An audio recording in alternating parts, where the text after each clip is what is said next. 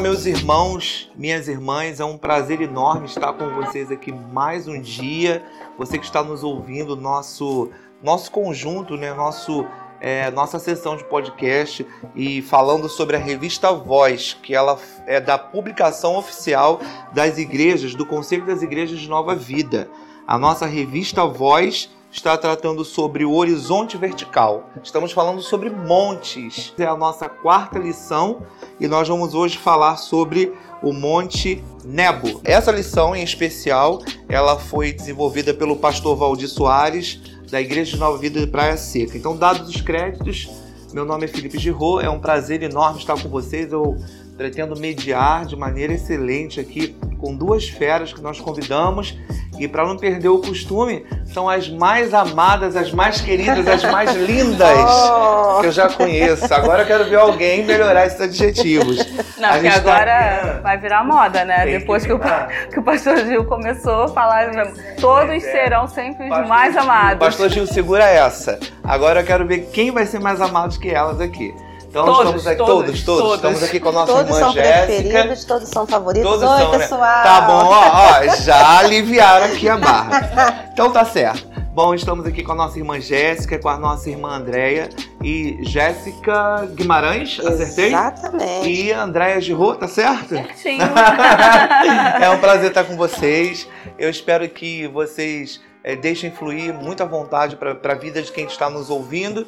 E nós temos então essa missão hoje de falar sobre o Monte Nebo, tá certo? Então nós vamos lá. E para falar sobre o Monte Nebo, uh, de, de forma assim é, como a, a, revista vai nos sugerir, nós vamos falar basicamente da visão desse monte, né? Do estar lá em cima e novamente a gente tem então a, a, o retrospecto de que a gente já vem falando sobre esse lugar de intersecção.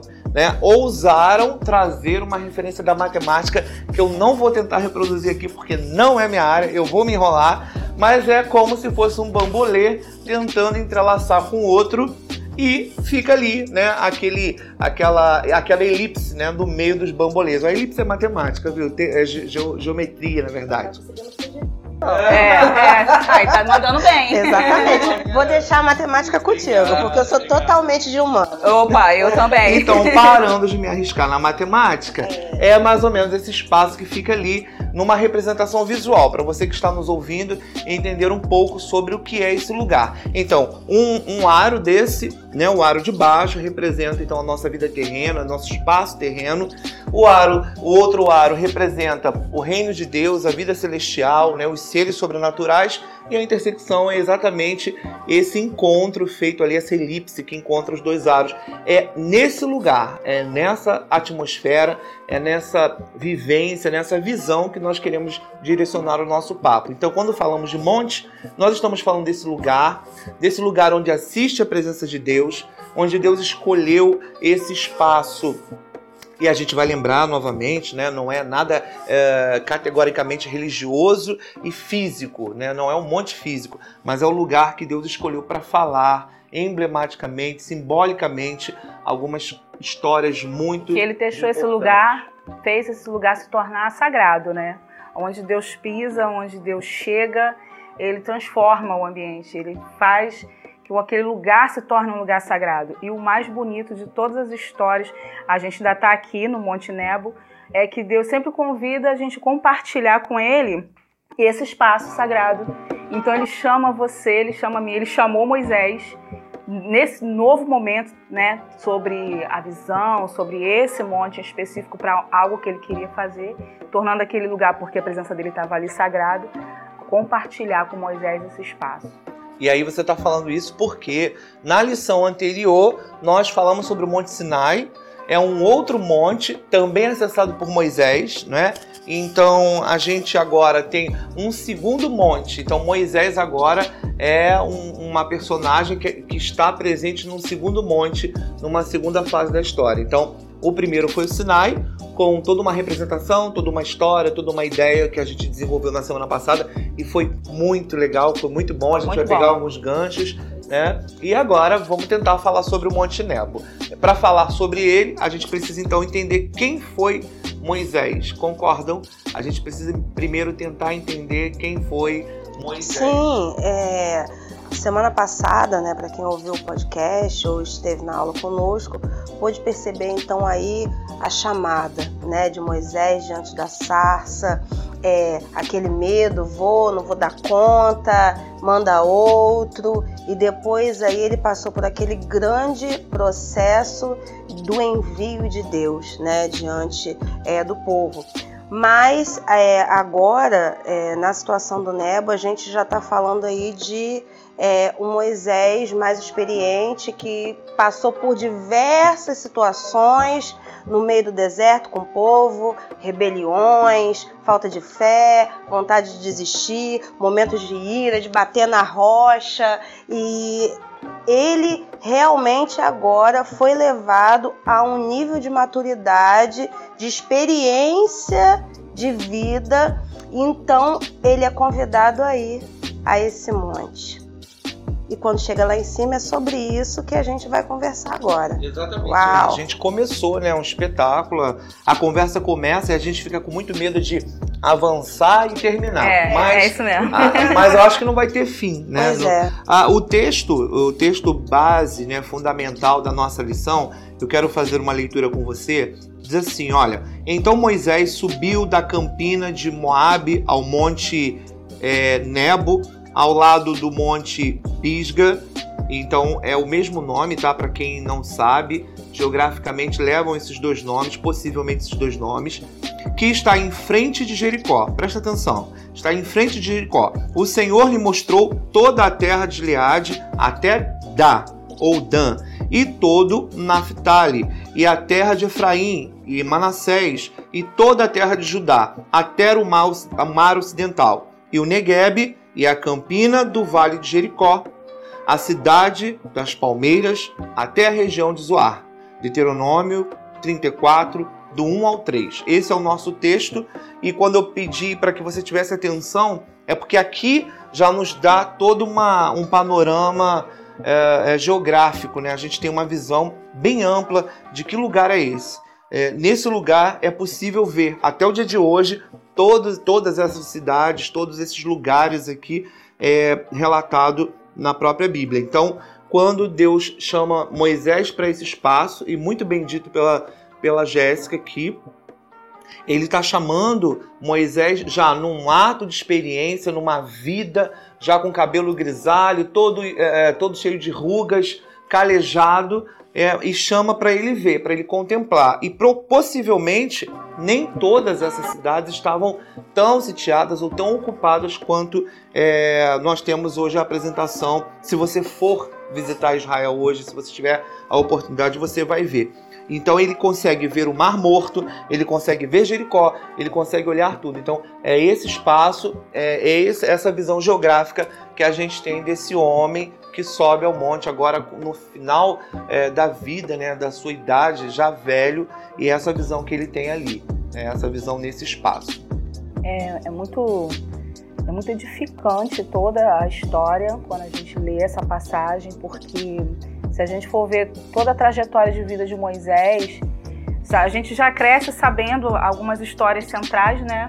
Quando Moisés é chamado, quando ele vai é, atuar ali no propósito de Deus como libertador do povo de Israel e como líder conduzindo Israel até a terra prometida, conduzindo ali, passando por várias coisas, como a Jéssica falou, e você vê o- como que foi a dedicação de Moisés, como que foi a trajetória dele, e eu penso assim, esse momento do Monte Nebo em especial, é um pouco assustador a gente pensar assim, poxa, Deus chamou ele lá e depois recolheu ele, acabou a vida dele assim, mas se a gente olhar por um outro prisma, se a gente analisar de uma forma mais ampla, a gente vê que ali se confirmou, ele, ele é, é como se Deus tivesse mostrado a ele assim, olha, tudo que eu planejei para você foi cumprido, você atendeu o chamado, o propósito foi cumprido de você ser libertador de Israel, de você conduzir o povo de Israel até aqui. Não, sabe por quê? Eu fico pensando assim. é, até. Nós estamos na quinta lição, né? Essa quarta, né? É, a gente é, foi vendo os convites de subida ao monte para um outro propósito, para um novo. é, porquê, né? Me fugiu aqui a palavra agora, mas assim, tinha algo além, né? E a princípio, humanamente falando, parece que a história ia ser interrompida ali. Né? Parece que é triste, né? É aquela coisa de você receber o spoiler do filme, ficar na expectativa de assistir o filme, mas você na realidade nunca conseguir dar play nesse filme, né? Então assim, eu acho muito incrível porque é um mix de emoções e tentando me colocar aqui no lugar de Moisés, a gente pensa é, na, na situação da expectativa que foi criada, porque todas as vezes que Moisés foi chamado para subir no monte, era para a revelação da glória, era para algo tremendo, né? Quando ele descia desse lugar onde estava a presença de Deus, o rosto dele brilhava, as pessoas não conseguiam olhar para ele, de tanto que ele tinha que estar tá com o rosto sempre com um véu na frente. Mas agora a história era diferente. Mas foi muito interessante você falar disso, de que de, eh, dessas experiências anteriores de Moisés no monte com relação à glória de Deus, porque ele ele pede, certo momento ele pede, Deus, me mostra a tua glória. E aí você vai vendo os passos de fidelidade assim, que indescritíveis, maravilhosos de Deus com Moisés. Né, nesse, nesse trajetória toda. Então ele pede, me mostra a tua glória. Ele queria conhecer. E aí Deus fala que vai colocar ali na fenda da rocha, que vai passar. Aí Deus mostra nesse texto, se eu não me engano, eu anotei aqui, ah, Êxodo 33, 18, ali Deus vai passando a glória e Moisés vai entendendo que, que glória é essa, que conceito, com o que, que ela está ligada. E a glória de Deus está sempre ligada à santidade de Deus e a bondade de Deus. E aí, tanto é que ele fala no texto: Eu passarei diante de ti toda a minha glória, tudo isso, tudo aquilo, a minha, minha bondade. bondade. É verdade. Então, uma, uma característica, um atributo de Deus, né? Ligado à glória, ligado à santidade. E vai ficando bem claro no decorrer da história toda de Moisés, principalmente quando você falou também daquela parte da pedra, de bater na rocha, é, como é que Deus vê a questão da santidade dele, da glória dele, da bondade dele e como ele deseja que nós entendamos isso. Né? Principalmente se você tiver uma grande responsabilidade ou se você tiver uma responsabilidade no reino dele. Como que a gente vê a glória dele, como a gente é, lida com isso, representa, mostra para os outros a glória de Deus. Vocês estão tocando em assunto é, muito interessante, é, a vocês começam a dizer que tem uma perspectiva diferente agora. O Monte Nebo ele se diferencia das outras instâncias do monte, né?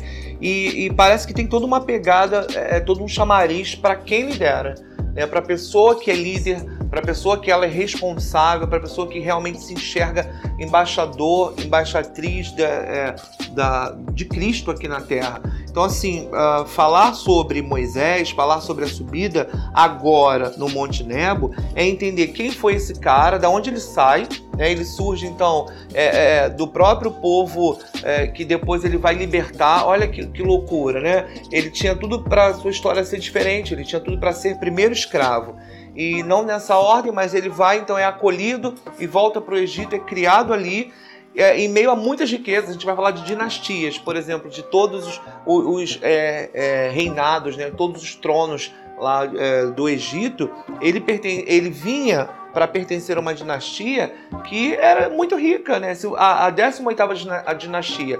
Se ele é, começa a reinar, se ele é, realmente faz opção por ficar ali, ele não estaria no deserto, ele não teria enfrentado nenhuma rebeldia, ele também não, viria, não subiria ao, Sinai, ao Monte Sinai. E o que caracteriza exatamente a, a ele é, para muitos estudiosos, a Bíblia vai dizer que ele é a tipologia de Cristo.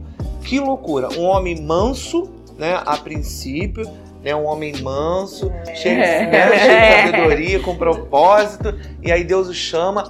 E a Bíblia ela descreve que Moisés é, é, que não, a Bíblia escreve o contrário, que Deus é, esteve face a face com Moisés, não é o contrário. E interessante esse cuidado, esse carinho, essa bondade, essa graça, essa misericórdia, quando Deus podia ter dito assim, não, a Bíblia podia ter narrado, é, Deus mostra a sua face a Moisés. Não, Deus esteve face a face com Moisés. Isso é, isso é lindo, isso é muito incrível. Então, assim, a gente precisa então entender todo o percurso histórico. Esse cara ele vem, ele vem com um nome que ele abre mão. As pesquisas vão dizer que o nome dele não, não é Moisés, né? Por falar nisso, eu não sei se vocês é, que estão nos ouvindo têm esse conhecimento, mas existe aí uma, uma força é, da, da sociedade formal de dizer que Moisés não existiu. Nada mais era do que um mito ou de que um grande super-herói, né? É, então, infelizmente, é, as pessoas é, têm tentado derrubar a fé, têm tentado derrubar a crença né, cristã, a crença é, israelita a respeito da história do Pentateuco. Mas a Bíblia por si só prova a todo momento a existência de Moisés, porque se a gente fosse fazer assim, outros também é, não, não, não teriam existido, né? Vamos e dizer também assim. existe, é, socialmente falando, no, no planeta, há dúvidas a respeito da existência, por exemplo, de Sócrates, Será que esse homem realmente viveu? Pitágoras? Sim. Será que realmente ele viveu? Então, o que, que a gente Pessoas entende aqui? importantes Pessoas pra história, importantes, né? pessoas que são referenciadas em diversas situações, mas que surge assim esse debate. E aí, quando vai a gente comparar a vida de Moisés com a vida de Sócrates, desses, por exemplo, a gente encontra mais evidências a respeito da existência de Moisés. E com relação ao nome dele que você estava falando, é, é, é- é tão interessante, né? E o, o pastor Daniel tem pregado muito sobre isso na nossa igreja, a respeito da gente ter a nossa identidade de filho, saber quem a gente é. Então acho que Moisés, uma hora caiu a ficha dele de quem ele era, porque senão ele não ia aceitar esse o Deus que chamou ele para tantas coisas. Ele não ia aceitar, nossa, eu sou hebreu. Talvez ele ia ficar seduzido com toda a riqueza do Egito, porque se ele levasse, como era a questão do nome que você estava explicando, no nome das pessoas, no caso Ramsés, a- o iníciozinho do nome o prefixo diz respeito a um deus, a um ídolo. E assim foram os outros. Os outros dos né? reinados de todas as dinastias tinha esse prefixo que trazia uma ligação do nome da pessoa com aquele deus que ele era entregue ali, enfim. E Moisés né? Exa isso, o deus do rio, deus, da, deus do Nilo, isso mesmo. Mas ele, quando ele se, se descobre nas suas raízes, né, de hebreu, ele abre mão disso, ele abre mão das riquezas, ele abre o nome desse, desse pacto, sim. Tira a partícula Ele tira esse partícula. Né? Isso, exatamente. E aí ele vai se encontrando, se conhecendo a sua identidade, de quem ele é filho, de quem ele é originalmente, da onde é a origem dele, em todo esse processo. E aí vai se, desvendando e desvinculando todas as histórias que a gente conhece.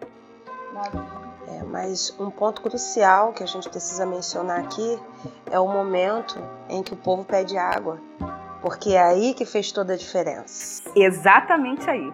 Não é? Aí fez toda Exatamente Antes da, aí. gente, antes da gente falar é, de- dessa questão de pedir água, né? é, lembrar de outros episódios, né? Moisés é, direcionava o povo, guiava o povo, não é isso? Vamos lembrar aí a galera que tá em Isso, casa. Boa. Então ele foi escolhido por Deus para poder tirar ah, o povo da escravidão do Egito e caminhar com esse povo. Durante, e aí lá aconteceram as pragas, né, designadas por Deus para ver se Faraó cedia, mostrar a glória de Deus, o poder, o poderio de Deus.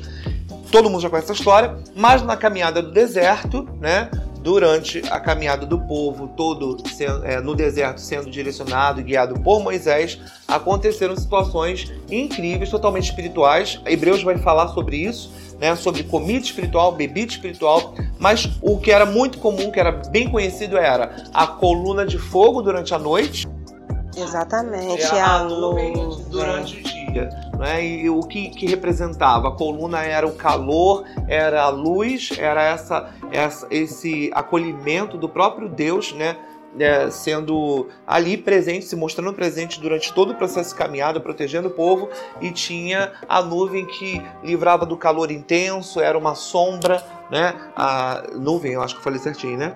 Porque às vezes eu, eu viajo aqui, não sei, mas Não, e E é- estava com eles o tempo inteiro, né? É, eles, e eles não se moviam se essa coluna ou se essa nuvem não se movesse. E, e agora, eu, eu tava vendo, eu não me, me- não me recordo agora, mas se foi uma pregação, se foi uma leitura, eu acredito que tenha sido uma leitura, falha minha não, não conseguir mencionar aqui para vocês, mas é que a coluna de fogo e a nuvem, mas falamos sobre a coluna para gente ter uma noção. O que, que, a gente pensa né, sobre coluna? Rapidamente a gente vai imaginar essa coluna arquitetônica que a gente mal consegue abraçar. Ela não era desse tamanho. Não. Ela era tão grande que poderia dar sombra a todo um povo no deserto. Vocês imaginam o tamanho dessa coluna? Então ela era vista da onde, como ela não, ela não cobria. Então assim, não era uma coluna é, de uma casa, de um prédio, não era essa coluna. Então nós estamos falando de coluna, nós estamos falando de algo imenso que era capaz de aquecer e iluminar o caminho de um povo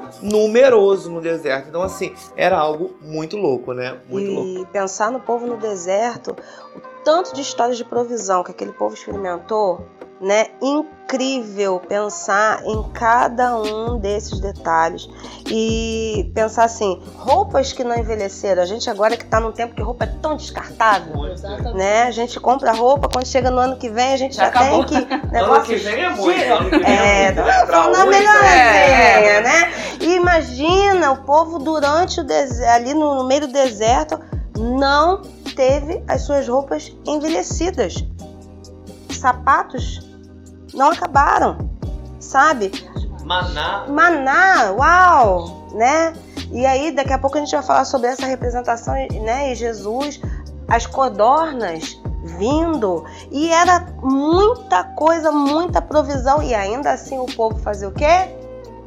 Vontade de dizer, ai que saudade do tempo que eu estava no Egito, ai que saudade mesmo Deus sendo tão fiel o tempo todo. Uma semelhança? É. incrível, incrível, incrível. E, é, né, só a nível de conhecimento, era um caminho que era para ser feito em dias.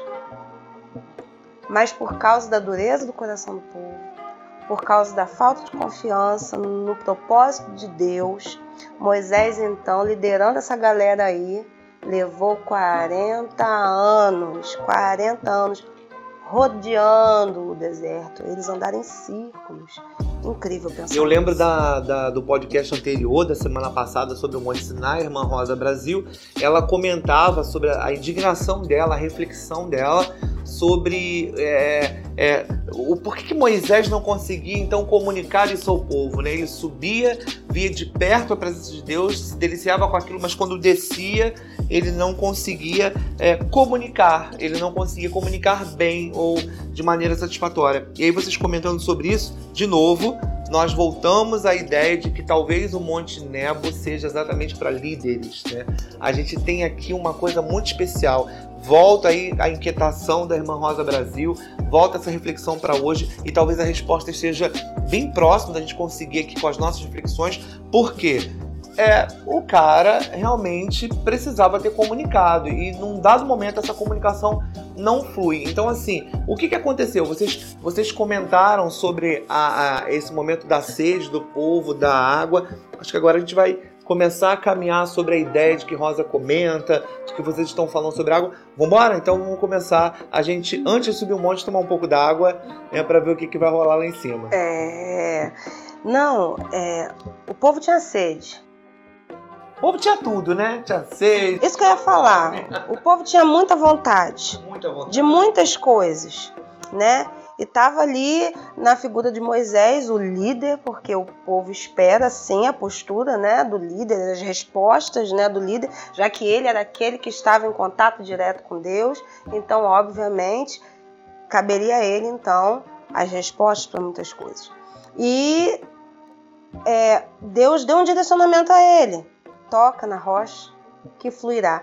Mas Moisés estava tão estressado já de tantas coisas, todas as questões que o povo estava levantando em cima dele, que ele foi e feriu a rocha, bateu na rocha com força. Só que além, né, da nuvem que a gente falou, além da coluna, tinha um fenômeno sobrenatural incrível que andava com eles, que era a rocha, que rolava o tempo inteiro com eles. Então a gente crê. Natural. é, é verdade, é verdade. Entendeu? Que é, imagina. Que é Jesus. Essa rocha, a representação de Jesus. Né? Então, assim, o pastor é, pregou sobre isso até há pouco tempo, né? Falando da, da, da, dos planos, né? Plano A, plano B que tinha E aí, naquele momento em que Moisés tinha que tocar a rocha, ele feriu a rocha. E aí, na hora que o pastor estava pregando sobre isso, eu fiquei pensando, gente, ele deu uma varada em Jesus. Eu também penso Você pensou nisso? É porque assim, por isso, entendeu? Então, a Bíblia vai dizer que por essa atitude de Moisés, então, é. o que, que ia acontecer? Ele não iria. É nesse momento que vem a, a, a notícia assim. Está descrito Vocês... texto, né? Dos nossos textos, Sim, quando ele é chamado a subir o Monte Nebo. Então ele diz ali naquele momento, e, e muito, tem muitas linhas né, teológicas, tem muitas pessoas que falam que nossa, Moisés subiu o monte Nebo para morrer porque ele desobedeceu.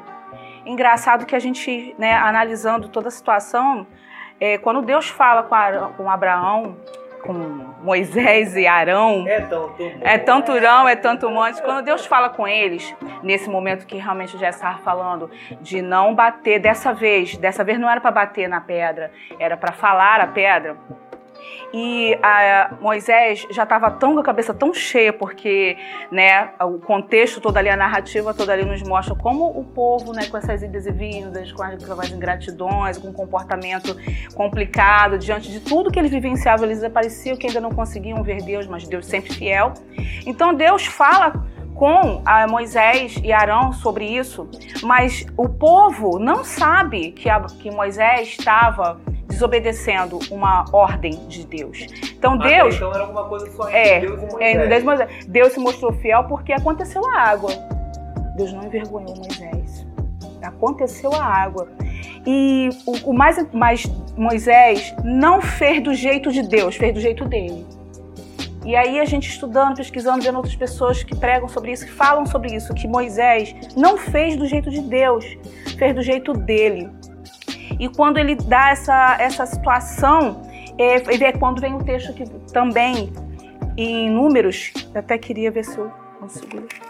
Aqui, Números 20, 12 fala assim: Mas o Senhor disse a Moisés e a Arão: Vista, visto que não crestes em mim para me santificar diante dos filhos de Israel, é por isso não fareis entrar este povo na terra que lhe dei, ou seja, a terra dele, mas eles não entrar. Então, é, Moisés, na atitude dele de fazer do jeito dele, ele desonrou a santidade de Deus que é a santidade de Deus que tem a ver. E aí a gente analisando, pensando, analisando, pensando, é, quando ele representa Deus, porque ele subiu um monte e desceu cheio de glória.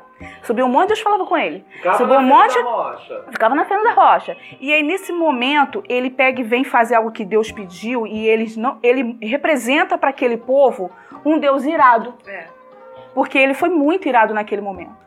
E quando Deus fala com ele, você mexeu na minha santidade, você, você comprometeu a compreensão da minha santidade, a compreensão da minha bondade, aquela bondade que passou lá na frente, na fenda da rocha, em Êxodo 33, 18, quando Deus falou: Vou passar toda a minha glória, toda a minha bondade. Então, onde ficou essa, esse atributo de Deus nesse momento que Moisés não fez do jeito de Deus? É, você está comentando é, de, uma, de uma indignação humana que acabou interferindo numa mensagem que deveria ser dita por Moisés, deveria ser comunicada por Moisés de maneira exemplar. É, Para quem está nos ouvindo, uh, esse comentário, essa análise que a gente está fazendo aqui desse momento da rocha, da água, da sede, do povo, das demandas desse povo, é porque foi exatamente aqui o grande problema, o grande empecilho de Moisés não ter entrado na terra prometida. Então, para quem não sabe, né? O texto que se segue, os versículos posteriores de Números 23, 19 em diante e outros, é, você vai entender que Moisés ele não herda a terra, os demais não entram, os descendentes anteriores não têm acesso por conta dessa atitude de Moisés. Moisés ele foi é, é, precipitado e olha como a gente aprende com isso. A precipitação uh, uma atitude mal dada por um líder tem consequências. E aí a gente volta a dizer sobre o papel do líder. É claro que toda e qualquer pessoa imbuída do, do mesmo chamado de Moisés, não necessariamente sendo líder, mas sendo o próprio líder de si, da sua própria vida, né, dessa vida cristã, tem que pensar, o líder principalmente que lidera pessoas, tem que pensar sobre a sua atitude que geram consequências. Deus não era mau, a essência dele não é má. Deus não é um Deus perverso, embora a graça não estivesse sido declarada em Jesus, mas já estava apontando para ela. Moisés era um, tipo, é uma tipologia de Cristo. A graça estava na água que não deixou de ser jorrada. A misericórdia de Deus estava ali. Então, queridos, eu quero chamar a tua atenção para a gente refletir aqui, ó. Como é que pode a situação onde Moisés numa atitude impensada, representando raivinha, representando estresse, é, ele consegue fazer com que Deus fique tão, tão tenso e tome a decisão. Essa foi a consequência. É, 2 Timóteo 2,13 vai dizer assim: se somos infiéis, ele permanece fiel, pois de maneira nenhuma pode negar a si mesmo. Maravilhoso. Então, assim, na realidade, é, Deus ele não mudou de postura com o povo por causa da atitude de Moisés. Semana passada a Paula falou uma coisa na nossa classe, né, presencial na EBD, em relação, em relação às vezes à nossa atitude e a nossa decisão pode sabotar a vida de muitas pessoas. A nossa decisão pode sabotar a vida de muitas pessoas. E eu entendo aqui que, de repente, essa postura de Moisés aqui acabou sabotando a própria vida, mas também de uma porque a, aquela geração a grande maioria, né, digamos assim, não entrou na terra. Na terra que dei, era deles, mas Já eles era. não entraram. Já era deles, né? Não era uma coisa que é, é uma promessa de compra e venda, digamos não, assim, não. né? Não, era uma realidade já. Eles só precisavam chegar lá e tomar posse. É por isso que o Monte Nebo é conhecido como Monte da visão e do consolo. Por quê? A leitura que a Jéssica faz agora na palavra de Deus, quando Deus ele, ele não é um Deus que frustra, ele não deixa de cumprir. Mais um outro texto aqui que vai falar sobre isso é em, número, é em Números 23, 19, que vai dizer que Deus não é homem para mentir, nem para não cumprir a sua palavra. Todo mundo conhece. É para lembrar a você, você foi chamado você pode recusar o chamado, mas o que você não pode é desacreditar que as suas atitudes têm consequência. Então, assim, é muito claro para uma liderança, é muito claro para uma pessoa que está em evidência, conduzindo uma situação e entender exatamente o que foi colocado aqui há consequências. Você pode desistir, se você, como Moisés tentou por algumas vezes, mas ele preferiu continuar. Ele preferiu dar ouvido a esse chamado que acontece no primeiro monte, é no Sinai e agora no Nebo, então ele tem a consequência. Mas conhecido como para nossa revista aqui, para nossa lição, como o monte da visão e do consolo. Por quê? Esse Deus chama e fala assim: "Olha, Moisés, Olha ali, tá tudo ali, tudo que eu prometi, tá aqui. enquanto o povo tá ali no vale, ali embaixo, aguardando, ele pede para ele passar o cajado, né? Ele pede para passar esse momento para uma outra pessoa e ele vai então sobe e fala: Isso tudo é de vocês, a terra é aquela, mas você não vai. Você vai morrer nesse lugar aqui. Eu estava me lembrando de uma vez que nós fizemos uma viagem em família e é, foi para Petrópolis e antes mesmo de chegarmos no centro da cidade, a gente parou no lugar onde tinha um mirante né? Então, Espetacular. Então, assim, era uma certeza para nós que nós iríamos chegar né, no hotel, iríamos fazer o check-in ali, estava tudo certo. Mas antes nós paramos naquele mirante e tiramos fotos lindas, maravilhosas, né, daquele lugar, daquele vale ali. A gente tinha uma visão muito linda, mas a gente sabia que a gente ia um pouco mais à frente e a gente ia chegar. Quando Moisés então chegou no Monte Nebo, ele viu mas depois ele recebeu a revelação: ali eu não vou entrar. Sabe? É uma coisa assim, eu fiquei pensando, uau, é como, tipo assim, você quer ver uma coisa para os dias de hoje, falando em viagem também. E aí a gente vai é, meio é, numa visão um pouco mais infantil. Você aí programa com a criançada junto, olha, nós vamos pro Beto Carreiro. Você prepara, você compra as passagens, você compra lá o ingresso para entrar no parque e de repente, sem ninguém esperar, chega um aviso da pandemia, fechou tudo. E aí você não pode, você está impedido de entrar naquele lugar porque o parque está fechado. Ok? Mas além do parque estar fechado, para muitos, infelizmente, né? De repente, aquele grupo ali que estava organizado, alguns já não vão mais poder ir porque se foram por causa da pandemia. Então, aquele plano que estava ali traçado já não vai mais sair como planejado. Passou a oportunidade. Porque se foi.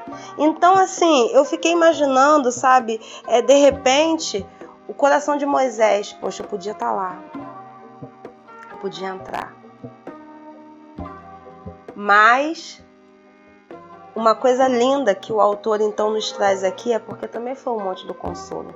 Ele não ficou apenas com aquele gostinho de, poxa, eu não vou entrar.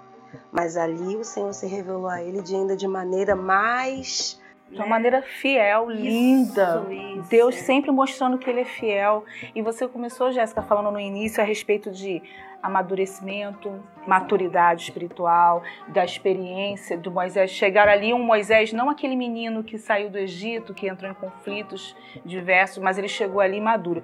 E do, do tempo, né, do, do, ocorrido com a rocha até o Nebo, de repente ele foi amadurecendo aquilo e entendendo que seria dessa forma. E Deus chama no monte, mostra, eu, eu consigo visualizar tudo que você ilustrou e o desejo de estar, mas também assim, cumprir meu chamado. Meu chamado era libertar o povo do Egito, conduzir o povo de Israel no deserto até a terra prometida. E Deus está me mostrando que eles vão entrar ali.